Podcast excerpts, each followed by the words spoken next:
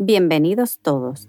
Les habla Joana Tineo, creadora de Amor Ti, donde cada episodio es una nueva oportunidad para aprender.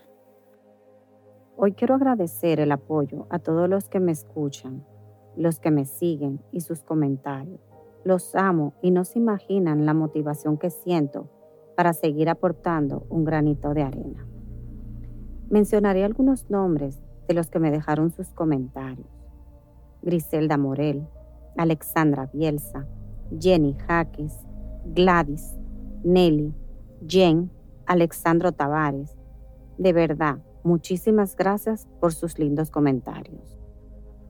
En el episodio de hoy vamos a hablar sobre las claves para tener una buena salud mental. En este episodio me encantaría que me dejaran comentarios, porque la verdad es un tema controversial ¿Cuáles creen ustedes que serían las mejores recomendaciones para tener una buena salud mental? Yo escuché un podcast y decían que la base para tener una buena salud mental son pareja y trabajo. ¿Qué opinan? Yo la verdad opino que estas serían las más necesarias, las que tendrían mayor prioridad. Obvio que existen más, claro, pero vamos a hablar de estas dos para que vean que es cierto. Cuando una persona es feliz con quien está y es feliz con lo que hace, es una persona sana. ¿Saben lo importante que es tener un apoyo en tu pareja, admiración de ambas partes, sentirse realizada al lado de esa persona? Que sientas que es tu complemento, que sientas tranquilidad. En eso se basa la felicidad. Igual es el trabajo. Si te sientes cómodo en tu trabajo, en un ambiente laboral bueno, con buenas energías, buenos compañeros. Levantarte en las mañanas no se te va a hacer difícil. El camino al trabajo no va a ser tedioso. Estos son los dos pilares de una buena salud mental.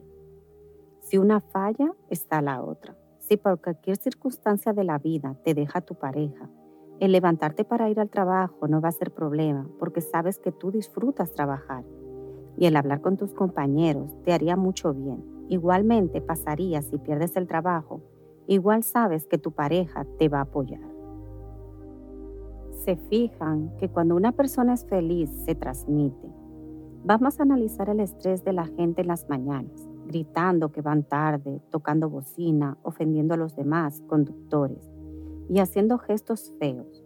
¿Ustedes creen que esas personas van a trabajos que disfrutan o van porque tienen cuentas que saldar? Digo, todos tenemos cuentas que saldar Quiero decir que van por obligaciones de la vida. Mientras que si ves a alguien cantando en su vehículo o disfrutando un podcast, esa persona va a trabajar a un lugar que le gusta, hacer algo que disfruta.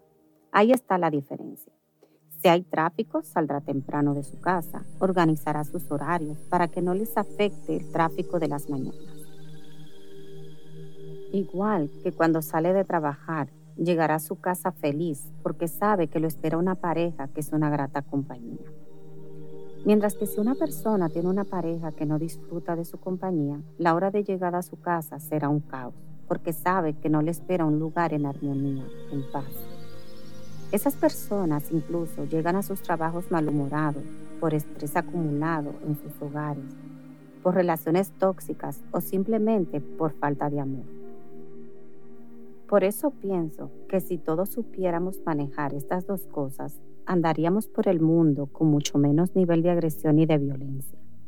Una respalda a la otra y viceversa. La frase que les voy a dejar hoy es, no es lo que te dicen, sino cómo te lo tomas. Analicen esta frase, es real.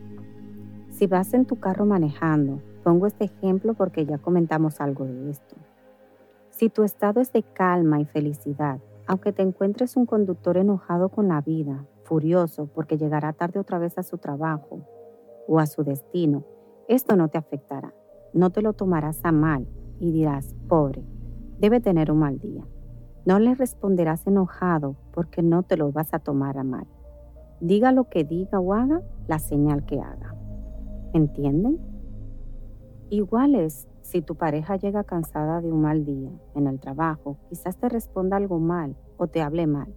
Si tu estado, vuelvo y repito, es de total calma y paz, dirás, le daré su espacio, que se calme, y luego le pregunto qué le pasa.